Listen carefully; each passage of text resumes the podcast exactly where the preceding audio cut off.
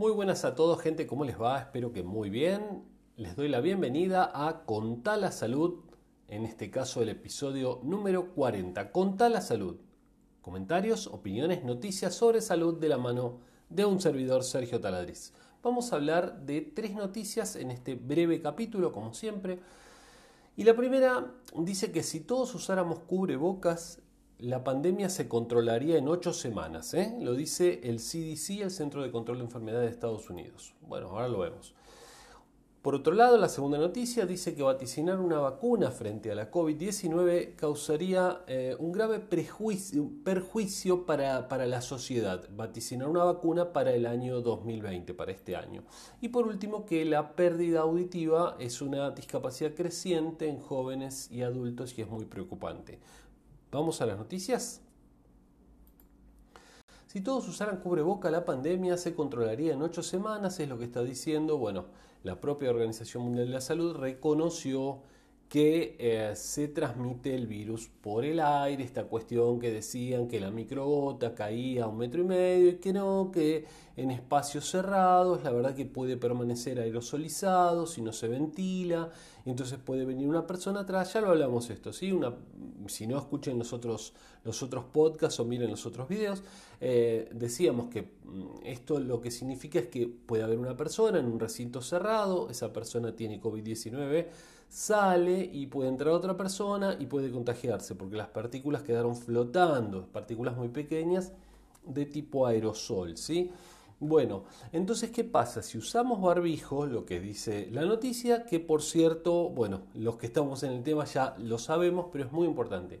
Atención con el barbijo, ya lo dijimos, de la nariz hasta el mentón, todo, no la nariz afuera, no, no tiene ningún sentido eso, por favor, se te empañan los lentes, bueno, es un problema, pero barbijo desde arriba, desde la nariz hasta el mentón, cubre la nariz y cubre el mentón. Bueno, entonces, si todos usáramos barbijo, se controlaría en dos meses, miren qué maravilla. Igual, bueno, es bastante tiempo, pero siempre hay alguno que se hace el vivo y no lo utiliza. Entonces, como ya les había dicho en un capítulo anterior también, si alguien no está usando barbijo, ustedes aléjense, por favor, ustedes utilícenlo. El barbijo protege al otro fundamentalmente, recuerden eso. Entonces, si las dos partes tienen el barbijo, las probabilidades de contagio son mucho más bajas. Segunda noticia, entonces, vaticinar que la vacuna frente a la COVID eh, eh, en el 2020 puede ocasionar un grave perjuicio a la sociedad porque la gente se puede confiar. Y, no hay que confiarse esto. Es muy probable, es muy probable que la vacuna no esté disponible hasta entrado bastante, tal vez mitad de año del año 2021, ¿sí? Y si todo va bien, porque acuérdense, tienen que producirla, primero tienen que descubrirla, ver que, que se asegure que sea efectiva, y después tienen que empezar a producirla en masa, enorme, enorme cantidad. Así que hasta que llegue a todos lados, así que nada de estar vaticinando, a seguir cuidándose y pensar que esto va para largo. Si por suerte es antes, mejor, pero yo creo que no hay que pensar menos que... Eh, abril, mayo de 2021. Así que bueno, eh, vamos a ver qué, qué, es lo que pasa. Y por último, esta noticia que tiene que ver con la pérdida de la capacidad auditiva en adolescentes, adultos jóvenes. Es muy grave, es muy grave esto de la pérdida de la capacidad auditiva.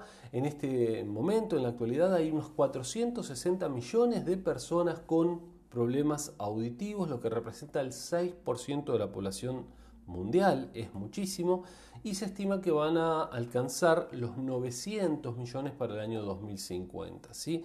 Entonces, em, hay causas hereditarias, hay medicamentos, hay diferentes cuestiones, pero la que podemos evitar y la que debemos tratar de evitar es el volumen alto de los auriculares. Eso es fundamental, ¿sí? en especial, como siempre, hace mucho que lo decimos, los auriculares eh, que se meten adentro de los oídos y no permiten que escape el aire. Entonces en esos casos es fundamental escucharlos a un volumen adecuado.